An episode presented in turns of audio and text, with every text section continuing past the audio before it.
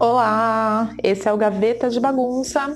Estamos de volta com a segunda temporada e eu vou abrir essa temporada fazendo uma resenha de dois filmes que eu assisti recentemente e que você também provavelmente deve ter assistido se você está ouvindo essa resenha. Na verdade, três. Um deles é um documentário.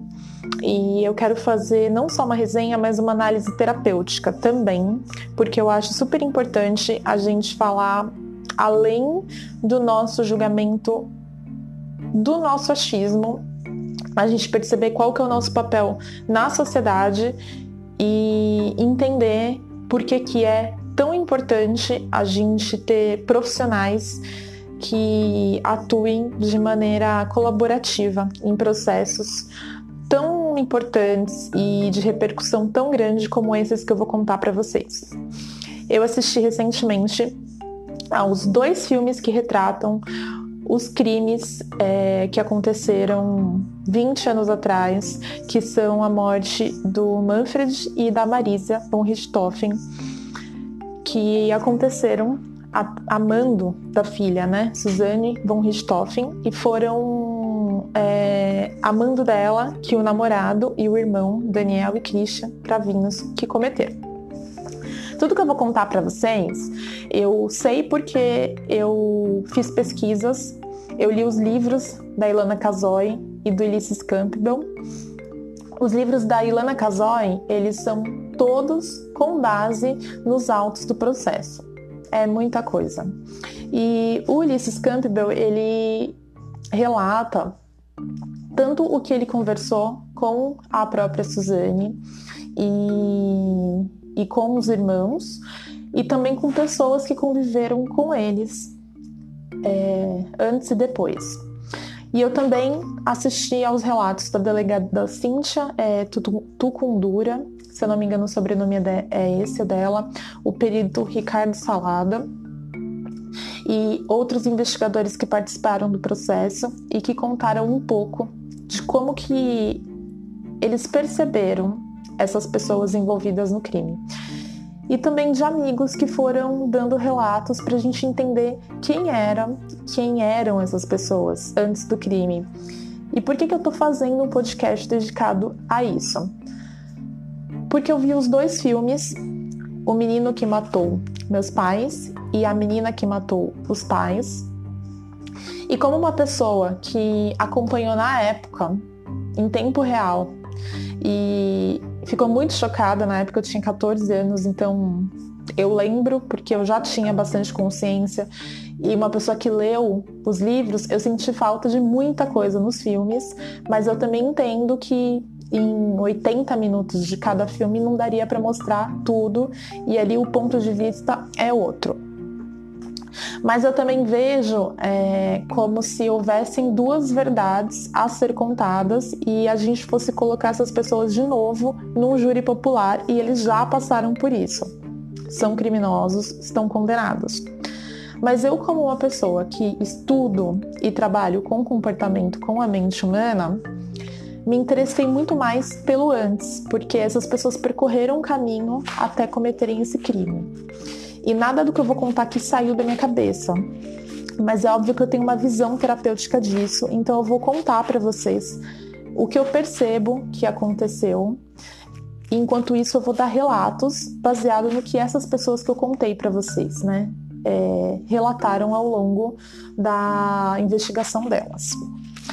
Vamos lá, então. Coisas que se sabem sobre é, os envolvidos Primeiro eu vou falar sobre as vítimas, né? O pai da Suzane, o Manfred, ele era um diretor super importante da Dersa. Na época, ele tinha sido um dos engenheiros responsáveis pelo Rodanel. Inclusive, por conta desse fato e por conta de outras informações é, financeiras, a família Richthofen foi investigada recentemente durante as operações da Lava Jato e tudo foi retirado depois que o Andréas, irmão da Suzane, escreveu uma carta pedindo para que ou fossem apresentadas provas concretas para se abrir uma investigação ou que a investigação fosse retirada em nome da memória da família. As investigações foram retiradas por conta da falta dessas provas concretas. O Manfred também era tido, era visto como um homem muito tradicional. Ele mantinha uma tradição familiar, por exemplo, de fazer as refeições em silêncio, com as cortinas fechadas, mantendo apenas uma ópera de fundo tocando. Então ele era uma pessoa pouco afetiva ou nada afetiva com os filhos, com a família. E isso é reforçado por conta de um relato da Suzane e de uma amiga que deu um abraço na Suzane num dia muito específico, que eu acho que era aniversário dela. E ela não soube reagir, pediu para amiga não fazer mais aquilo, disse que para ela era muito difícil. É, reagir a um abraço, interagir com outras pessoas. É óbvio que isso é diferente de uma relação amorosa, né? Mas vocês podem reparar no dia a dia de vocês, tem muita gente que se casa, mas é zero afetuosa. Além disso, o avô do Manfred ele foi piloto na guerra, né? Manfred ele vem de uma família alemã, ele mesmo era alemão e veio para o Brasil muito cedo. O, piloto, o, o, avô dele era piloto na guerra e o von, que consta no nome deles, é um título, uma condecoração por conta desse fato. E ele passou para frente essa paixão por aviões. O Andréas, ele se interessou por aeromodelismo por conta da influência do pai que contava as histórias de guerra do avô. Já a Marísia, ela era uma psiquiatra que tinha um renome na alta sociedade. A gente está falando de uma família rica, já 20 anos atrás eles já tinham bastante dinheiro, já vinham de uma família rica e também já se estabilizaram como uma família rica. É... E aqui eu vou fazer um parênteses. Tem aquela história, nossa, mas ela era psiquiatra e não percebeu é, o que estava acontecendo com a filha. Primeiro, que dentro de casa ninguém fica ali o tempo inteiro exercendo o papel de psicóloga, psiquiatra, psicanalista, terapeuta, ninguém. Ali dentro da casa dela, ela era mãe, ela era é, esposa, ela era mulher, ela era amiga, ela era outras coisas, né? Segundo, que uma coisa muito comum de acontecer é que a pessoa estuda tanto, por exemplo, vamos falar dela, né? Ela estuda tanto o comportamento humano, o desenvolvimento humano, que é, pode acontecer dela começar a criar hábitos com receio de gerar trauma, por exemplo, ela começa a criar hábitos muito sistemáticos de vida dentro de casa. E isso gere aquilo que ela estava querendo evitar. Ou seja, isso é tão doentio quanto ela não prestar atenção, não ter consciência do que ela está fazendo. Então você se torna uma pessoa tão sistemática que se controla tanto tanto quanto uma pessoa que não tem consciência nenhuma, uma pessoa que nunca estudou, diferente dela que estudou, né, a psiquiatria. Isso é reforçado pelo relato dos policiais, dos peritos e da delegada que acolheu o crime. Nas palavras deles, eles contam que a casa parecia um museu, tamanha organização e limpeza. É, tanto que, assim, uma escorregada no depoimento da Suzane, não foi nem tanto no depoimento, mas assim, na atitude da Suzane do Daniel e do Christian foi o seguinte: no, na cena do crime tinha uma jarra e um saco plástico, que obviamente, saco de lixo, né? Jarras e saco de lixo, que obviamente não eram da cena do crime, não eram do quarto, né? Eram da cena do crime, mas não eram do quarto. Da onde que vieram essa jarra e esse saco plástico, saco de lixo? Depois eles vieram a saber que vieram da dispensa. E eles foram olhar a dispensa as jarras ficavam num lugar que só quem era ali da rotina da casa saberia. E os sacos de lixo também. Só que a pessoa que pegou, ela não desorganizou nada em volta. Ela não bagunçou o armário. Ela pegou a jarra sem fazer bagunça em volta. E aí, vocês estão se perguntando agora que tipo de ladrão, de assassino, de bandido teria o cuidado de não desorganizar o armário? Só uma pessoa que morasse lá dentro que tivesse crescido com esse medo, com esse receio de não fazer bagunça em casa. Então, essas situações, nessas situações específicas, a casa não estava revirada. Teve uma outra situação de ter uma toalha de mão que era do lavabo, também dentro do quarto. Como que as pessoas sabiam que a toalha de mão estava é, no lavabo para irem buscar? Ou seja, eu tô contando isso para vocês, para vocês perceberem que existia ali uma família disfuncional e que o perfeccionismo, que a organização extrema, que a limpeza extrema eram sintomas de que alguma coisa muito mais profunda existia. O nome disso que eu tô contando para vocês, que a Suzane fez, chama ato falho quando você faz alguma coisa na tentativa de esconder algo que é exatamente aquilo que você entrega. Então você entrega aquilo que você está tentando esconder. Ela fez isso em outras situações na cena do crime também. Ela rasgou uma pasta e tirou o dinheiro de dentro e deixou a pasta jogada no chão. Mas só quem saberia onde a pasta com dinheiro estaria guardada seria uma pessoa que fizesse parte da rotina da casa mesmo, é, porque estava guardada dentro de um armário. Ela revirou lugares muito específicos da casa, então ela revirou o escritório, ela revirou o quarto, ela não chegou e foi revirando tudo. Uma pessoa que não conhece a casa talvez revirasse todos os cômodos da casa, além das coisas óbvias, né? A porta não estava arrombada.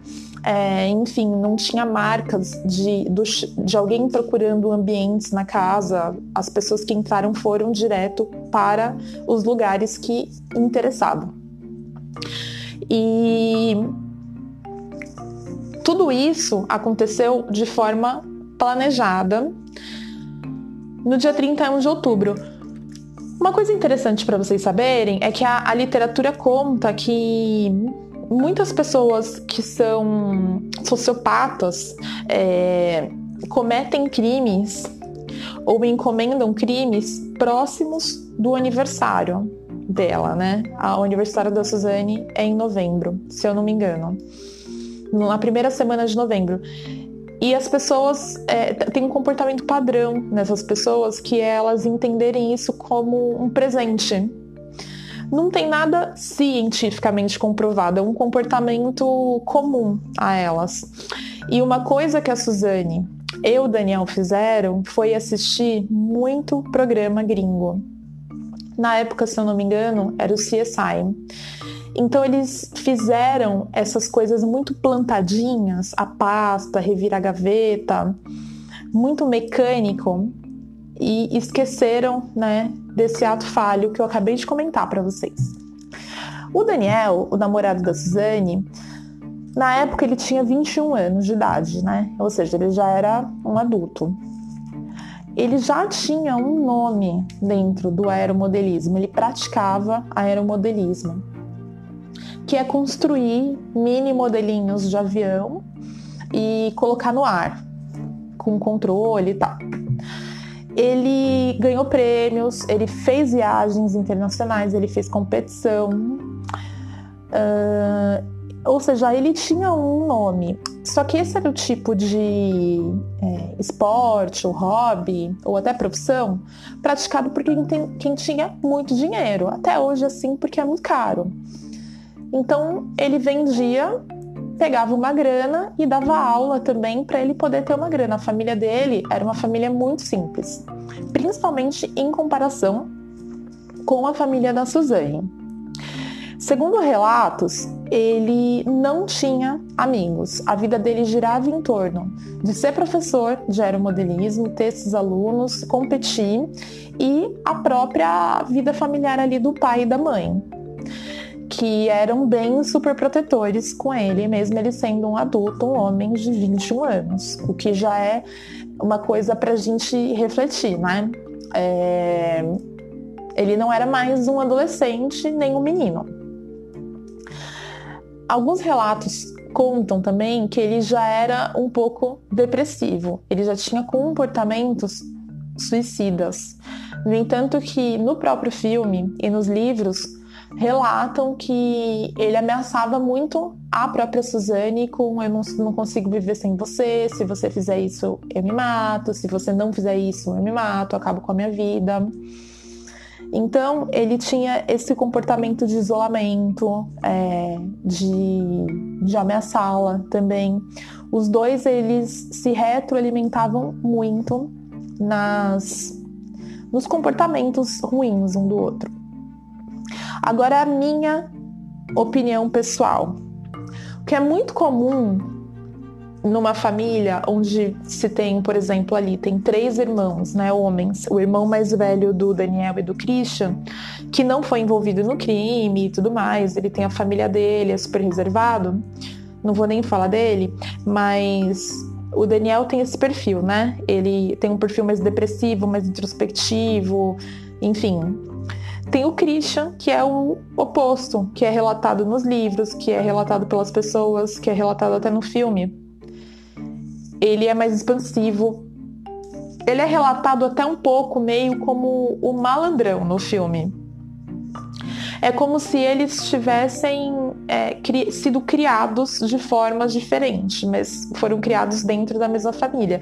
Mas é como se eles tivessem desenvolvido habilidades diferentes um do outro, né? E aí a minha opinião pessoal.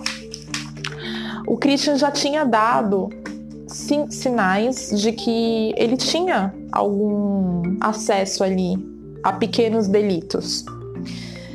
E a delegada falou que ele foi o primeiro a contar. Ele foi o primeiro a contar. Eles puseram um investigador bem experiente para conversar com o Christian e ele já abrir o jogo para o investigador. Provavelmente o investigador usou alguma técnica ali, enfim. Se eu não me engano, o investigador falou para ele que a Suzane e o Daniel já tinham confessado, que só faltava ele. E aí ele ficou nervoso e já contou tudo detalhadamente. E foi assim que eles conseguiram a confissão do Christian. E o Christian falou uma frase que chamou a atenção de todo mundo. Ah, eu sabia que ia dar ruim, eu sabia que isso não ia dar certo, eu sabia, eu avisei. Mas ele devia um favor pro Daniel. E tudo leva a crer que foi um favor relacionado ao filho dele, que era sobrinho do Daniel.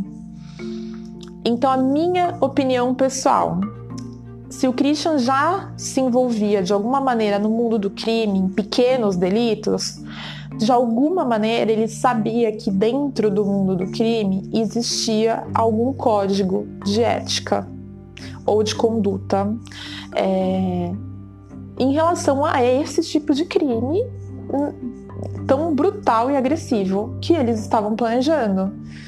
A delegada disse, com as palavras dela, que ele foi a pessoa mais resistente a aceitar a proposta da Suzane, dos três ali, né? e a, a levar a cabo. Isso são palavras dela, não são minhas. A minha opinião é que ele, por ser uma pessoa que talvez já estivesse de alguma maneira envolvida em pequenos delitos, né, ou, ou no mundo do crime ali, que é o que contam, ele soubesse que ele estava cruzando uma linha, que é a linha da morte, do assassinato. E, e enfim, Aí vocês leiam os livros, leiam os relatos, assistam o filme para vocês tirarem as próprias conclusões. Isso para mim fica tão claro quando quem acompanhou na época, ele é o único que tá de peito aberto ali, sem camisa. É... Ficou uma imagem muito agressiva, inclusive. Todo mundo olhou e falou: Meu, esse foi o mentor do crime, porque esteticamente, quando puseram os três ali na coletiva de imprensa, a Suzane estava com a cabeça baixa, o Daniel catatônico e o Christian de peito aberto, sem camisa, encarando todo mundo.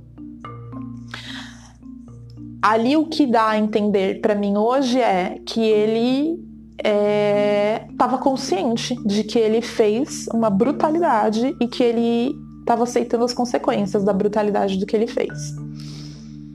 Aqui é a minha opinião pessoal, tá? A gente teria que qualquer pessoa para para falar isso teria que ser psicóloga, psiquiatra, psicanalista dele. Mas a leitura que eu faço daquela cena é essa, com base nos relatos da delegada, inclusive. Ela mesma fala, depois pesquisem as entrevistas dela, ela fala que, na opinião dela, ele foi a maior vítima da Suzane. Não foi nem o Daniel, foi ele por conta de como ela manipulou o Christian para dentro do crime. Agora vamos falar de Suzane. Muitos relatos da Suzane e muitos relatos soltos e entre si eles são muito conflituosos e isso diz muito a respeito da psique dela, da personalidade dela. Falando do pós-crime, até hoje, os psiquiatras, os psicólogos, as pessoas que traba trabalham no caso, que trabalham em, em dar liberdade condicional para ela e tudo mais, as pessoas não conseguem fechar um diagnóstico da personalidade dela ou fechar um diagnóstico dela, porque é muito difícil. Ela foi qualificada como manipuladora, não é por mim, não sou eu que estou dando esse, é, esse diagnóstico, mas por essas pessoas que trabalham no caso e que trabalharam. Existem testes é, psicológicos que são feitos com os detentos e tudo mais para determinar se aquela pessoa está pronta, por exemplo, para ir para os próximos passos, para sair de um, de um regime semi-aberto para ir para o aberto, enfim. E a Suzane, ela já já tiveram situações dela manipular o resultado desses, desses testes. E é óbvio que o profissional está pronto para ele perceber isso. Então, ela tem uma personalidade que os próprios profissionais classificam como é, fria, calculista, sedutora. De novo, não sou eu que estou atribuindo isso a ela, são essas pessoas que trabalham no caso, que já trabalharam. É, no julgamento deles foi instaurado um júri popular. A Suzane foi condenada com um voto a mais, faltou um voto para ela. Ou seja, a estratégia que foi usada para a Suzane foi uma estratégia é, que, de certa forma, deu certo. Ela foi infantilizada. Não sei se vocês se lembram, na época, a mídia mostrava ela o tempo todo com roupa do Mickey, roupa rosa, roupa de personagem infantil, tiara no cabelo, franja. É, fizeram todo uma. É, personalizaram né, todo, toda a estética dela de modo que ela fosse mostrada como uma menina ainda. Mas o que é contado na versão do Christian e do Daniel, é que ela foi a mentora intelectual do crime. E de fato foi ela que passou as coordenadas de tudo. A versão dela para o crime é muito bagunçada. É, tem muitos, muitos, é, muitas incongruências. Mas aí vocês leiam os livros, assistam as entrevistas o fato é que os três foram condenados com, igualmente com 39 anos. É, a sentença deles foi de 39 anos. Ou seja, eles foram igualmente condenados culpados, né? E foram presos e o resto todos vocês sabem. Mas algumas informações de bastidores. A delegada conta que é, durante as perguntas, né? Eles foram para a delegacia imediatamente. Aí durante as perguntas iniciais ali, o que, que aconteceu, onde vocês estavam. Ela e o Daniel se comportavam é, na delegacia como se eles estivessem namorando mesmo. É, ficavam um beijando o outro, Ficou uma situação super desconfortável para todo mundo. Ela tinha acabado de receber a notícia da morte dos pais, entre aspas, né? Acabado de receber a notícia, entre aspas. As pessoas começaram a desconfiar do comportamento deles ali. Depois de alguns dias, foi o aniversário dela. É, a delegada foi até a casa dela nesse mesmo dia para tirar fotos e para dar uma olhada na cena do crime. A Suzane recebeu a delegada com os policiais, com os peritos. Ela estava de biquíni, fumando, fazendo churrasco. E dentro da casa. E aí, isso é relato, tá, gente? Não é, enfim, não é um julgamento da pessoa estar tá fazendo churrasco, mas é um relato que diz muito a respeito de quem é a Suzane. Ela abriu a porta da casa e, nas palavras da delegada, a delegada disse que se sentiu com uma guia turística dentro de um museu. Porque ela ia mostrando: ah, aqui foi onde meus pais foram mortos, aqui é o escritório onde reviraram, aqui era a cama que eu mandei tirar porque me trazia umas lembranças. E a delegada, a delegada Cíntia, nas palavras dela, é, se sentiu numa visitação guiada a um museu. Depois disso, a delegada, junto com a investigação, antes do Christian assumir e confessar, começou a colocar a Suzane com o Daniel dentro da cena do crime. Por quê? Porque o guardinha da rua que eles foram conversar e tal, disse que viu a Suzane na noite do crime voltando para casa com o carro dela. E a Suzane foi chamada para dar o depoimento. E ela disse que ela estava, né, no motel, isso todo mundo sabe, com o namorado dela, mas que eles tinham consumido refrigerante, Coca-Cola, ela foi bem específica, e faltou dinheiro para completar o pagamento da, do consumo do motel e ela voltou para casa para buscar dinheiro. E foi essa a justificativa. E os horários batiam com os horários que os peritos ali determinaram para morte. Como os vizinhos disseram que era uma família muito reservada, que era uma família é, que não dava festa, então não dava para saber muito da rotina, também não dava para determinar quem que tinha a chave da casa, quem que podia entrar, quem que não podia. Ela estava só culpando uma funcionária da casa que, que era faxineira. E ela estava o tempo inteiro, parece que empurrando para essa mulher. Mas depois que o próprio Christian assumiu que eles usaram aquela estratégia que eu contei para vocês, a delegada ou a delegada ou perito, não me lembro, falaram: "Olha, Suzane, a gente já sabe, é isso e os próximos passos são esses". E aí a delegada conta, também nas palavras da própria delegada, que a Suzane estava com aquela jaqueta jeans dela, que todo mundo viu nas fotos, tirou, dobrou, fez como se fosse um, travesse um travesseirinho e falou para a delegada assim: Eu estou muito cansada, eu quero dormir. Deitou num banco lá do, da delegacia e dormiu. E ela tinha acabado de ter sido informada que eles já tinham desvendado todo o crime e que ela se, seria provavelmente acusada. Então é para vocês entenderem qual é o, o, perfil da Suzane, da onde ela veio, quem era ela antes do crime e o que, que aconteceu. É, quando a gente está falando de patologias, é muito difícil a gente entrar no julgamento pessoal é óbvio que eu, como CPF, né, Gabriela, eu, dentro do meu CPF, Gabriela, eu como pessoa física, eu tenho uma opinião pessoal. Esse crime é horrível.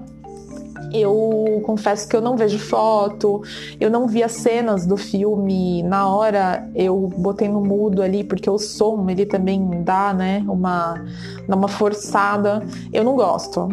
Mas como CNPJ, é, dentro do trabalho de terapeuta, de pessoa que, que trabalha com a mente humana, a gente precisa olhar para uma pessoa que tem uma patologia. E ela, sendo uma pessoa que tem uma patologia, é óbvio que ela não pode ser reinserida na sociedade da forma que uma pessoa que não tem uma patologia, uma pessoa que tem arrependimento, uma pessoa que é, sabe dos limites, que que tem noção da fragilidade da vida humana viveria, porque ela não viveria dessa forma, nem ela nem outra pessoa, estou falando dela especificamente. Porque a justiça não conseguiu determinar ainda se ela tem algum tipo de arrependimento real.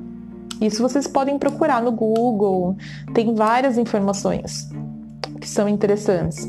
Mas é interessante vocês perceberem também que a condição dela de manipuladora, de sedutora, nas palavras de quem trabalhou, de fria, de calculista, é uma parte do problema. A outra parte do problema são pessoas adultas que se permitiram ser conduzidas para dentro disso. E é por isso que a gente precisa ser bastante atento porque uma pessoa é, doente, ela pode ser uma pessoa extremamente manipuladora dentro da nossa vida.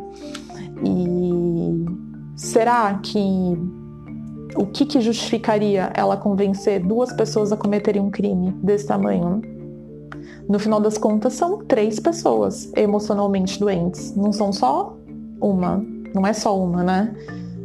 O que talvez tenha acontecido é que ela ainda está presa naquela doença mental, né, que eu digo. Agora eu, Gabriela, como cidadã, como pessoa, eu acho o crime bárbaro. É por isso que também é importante, eu comecei o podcast falando sobre envolver psiquiatras, psicólogos no processo todo. Porque são eles que vão ajudar a perícia, delegado, acusação, é, juiz, todo mundo a dizer: olha, essa pessoa não se arrepende. Essa pessoa corre risco de voltar a cometer o crime. Essa pessoa precisa de tratamento. Essa pessoa só. Essa pessoa não tem tratamento, só tem controle da doença. Essa pessoa te... oferece risco para a sociedade. Essa pessoa não oferece. E é por isso também, por tudo que eu tô contando para vocês, eu falei que eu fiz uma brincadeira, né? Que eu, como CPF, é, abomino e como CNPJ eu preciso olhar como profissional. É por isso também que quem trabalha com isso trabalha com distanciamento. Você não vai colocar um psiquiatra para se envolver num caso da própria família ou de alguém que ele conhece. Porque é óbvio que o que ele vai querer é justiça. Ele vai estar tá totalmente emocionado por aquilo que ele está vendo. E aqui eu quero fazer uma análise relacionado ao crime da Elise Matsunaga. Tem uma em um determinado ponto da vida da Suzane, ela conhece a Elise. Elas inclusive namoraram a mesma pessoa na prisão de Tremembé, se eu não me engano. E elas namoraram uma pessoa, acho que não no mesmo período, né? A Elise namorou uma mulher chamada Sandra, depois a depois quem namorou com ela foi a Suzane. O documentário da Elise Matsunaga, aí sim já é um documentário, porque é ela falando. Os pontos em comum é que os dois, tanto o filme da Suzane como o documentário da Elise, são narrativas dos advogados. E eu vou explicar para vocês por quê. O filme, os dois filmes da Suzane são feitos com base nos autos do processo. E o que a Suzane falou no dia da audiência dela e o que o Daniel falou no dia da audiência dele são relatos preparados pelos advogados, embora eles tenham falado, eles se prepararam com os advogados. Então toda a narrativa da Suzane de se colocar na situação como uma vítima do Daniel, é, como se ele fosse um cara interesseiro que conduziu ela a, a, ao crime, e o inverso também, foi uma narrativa dos advogados que foi transformada em livro, né? Foi, foi a descrição, primeiro foi a descrição do processo, que foi transformada em livro, porque a Ilana estava lá no dia, né? Ela acompanhou o processo, foi transformada em livro e foi transformada em filme. E a Elise, embora seja um documentário de ela narrando, claramente ela fez esse documentário, uma parceria dos advogados com a Netflix. Claramente ela fez esse documentário para que ela pudesse dar a versão dela para a filha dela. E ela falou isso. Que ela não teve mais contato com a filha, ela não sabe se ela vai voltar a ter contato com a filha. Ela deixou de ver a filha quando a filha tinha dois anos de idade e ela gostaria que a filha soubesse a versão dela dos fatos. E, e o filme é uma o documentário da Elise é uma produção dos advogados em conjunto com a produtora e com a Netflix. Então é muito importante que tudo que a gente está vendo ali, tanto no filme da Suzane quanto no documentário da Elise, são narrativas. A gente precisaria ter tido contato com essas pessoas antes e ter tido contato profissional, avaliá-las psicologicamente, para a gente saber toda a jornada que levou elas a cometerem os crimes. Eu digo até que o da Elise é um pouco mais menos complexo, né? Porque o da Elise as pessoas tiveram acesso às narrativas fora dos autos do processo. Então, a jornalista que na época entrevistou o padrasto que abusou dela, entrevistou pessoas que trabalharam com ela, é, na época que ela, que ela se prostituiu, pessoas que a tia dela que cuidou dela, quando a mãe dela botou lá para fora da casa. Mas tudo aquilo foi passado pelo filtro dos advogados, isso que é super importante. E eu espero que vocês tenham gostado de tudo que eu contei para vocês.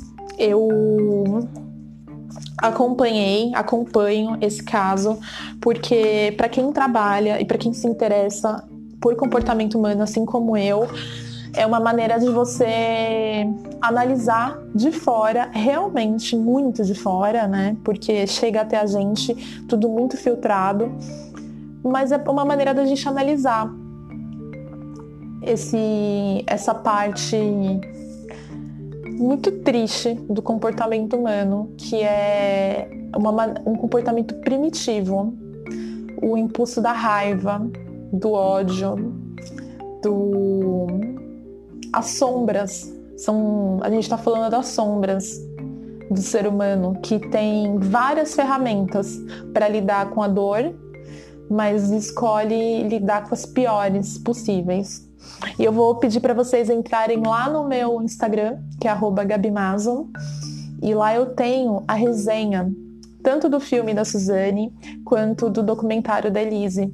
Deixa um comentário lá ou me manda um inbox para dizer o que vocês acharam desse episódio que está dando abertura à segunda temporada do Gaveta de Bagunça. E eu fico por aqui. Um beijo.